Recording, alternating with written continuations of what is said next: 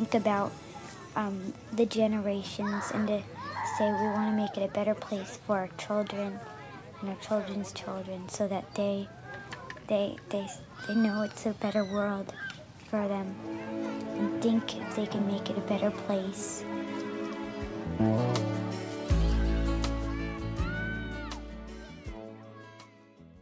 Olá, bem-vindos ao episódio 9 do podcast Sonhar e Realizar está ao alcance de todos. Esta semana, por questões de logística, infelizmente não foi possível realizar entrevistas presenciais. No entanto, eu não vos deixo ficar sem inspiração. Há sempre algo para partilhar.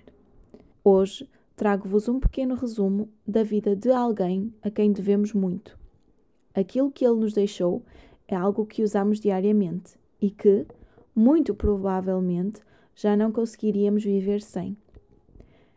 Quem se imagina a viver sem luz elétrica, sem as tão, as tão maravilhosas lâmpadas? Pois é, hoje vou-vos falar de Thomas Edison. E desenganem-se se pensam que a vida dele foi fácil. Desenganam-se se acham que ele nasceu em berço de ouro e teve tudo ao seu dispor para desenvolver as experiências dele. Ele era exatamente como eu e tu. Simplesmente ele batalhou, batalhou até obter os resultados que queria. Vamos então ouvir a sua história. Edison nasceu nos Estados Unidos em 1847. Apenas frequentou a escola pública durante três meses porque foi considerado impertinente pelo seu professor. Estudou então em sua casa com a ajuda da sua mãe e aplicou-se naquilo que mais gostava, as ciências. Com apenas 11 anos, instalou um laboratório no porão de sua casa e, com 12 anos, começou a construir telégrafos rudimentares. Com essa mesma idade, começou a trabalhar como vendedor de doces e jornais num comboio. Durante essa altura, construiu um laboratório químico e, nas suas horas vagas, fazia experiências. Com 14 anos de idade, Edison sofreu um grave acidente ao descer do comboio em movimento e, ao longo do tempo, esse acidente e as suas consequências tiraram-lhe a audição.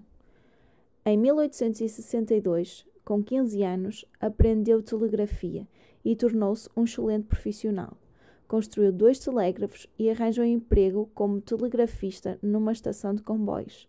No entanto, como dormia nas horas de menor movimento, foi despedido.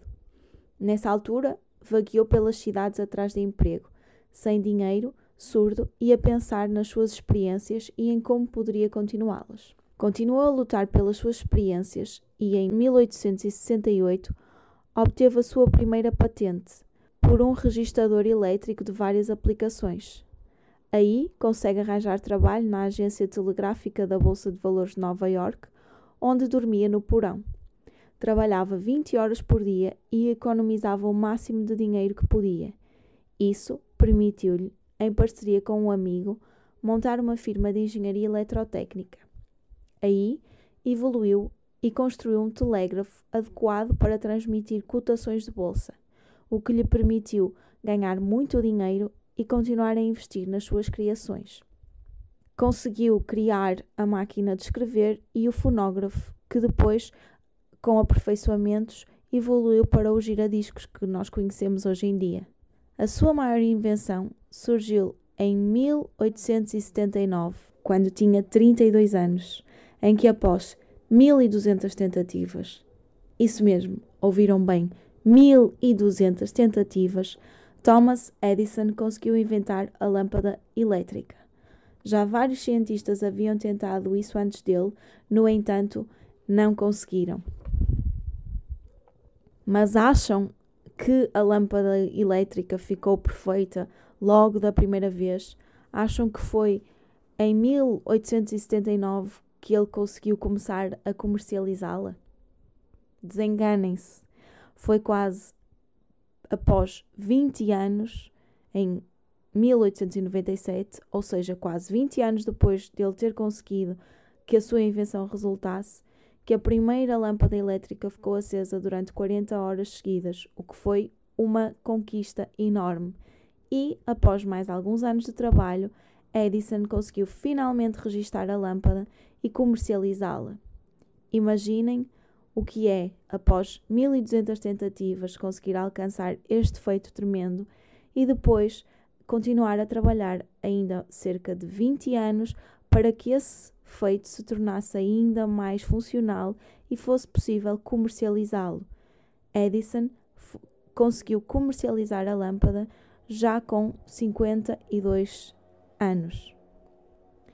Ao longo da sua vida, Edison registrou imensas patentes, cerca de 1033 patentes, e contribuiu para que vários dos aparelhos que temos hoje existissem. Uma das suas frases mais célebres é: Um gênio se faz com 1% de inspiração e 99% de esforço. E ao conhecermos a sua história, conseguimos perceber que realmente a sua persistência, a sua capacidade de lidar com os erros e continuar em frente foi o que o levaram a conseguir criar a lâmpada elétrica que hoje todos nós usamos em nossa casa. Depois de ouvirem tudo isto, conseguem imaginar se Edison agisse como muitos de nós e desistisse à segunda ou terceira tentativa? Como seria? Como seria a nossa vida se não houvesse um Edison e muitos outros que foram capazes de persistir após serem chamados de loucos, após errarem inúmeras vezes? Como seria a nossa vida? Eu espero que a vida de, Edison sirva para vos inspirar a tentar, tentar, tentar, tentar sempre até conseguirem alcançar os vossos sonhos, sejam dez vezes ou mil vezes. Obrigada por estarem desse lado. Espero contar convosco na próxima semana.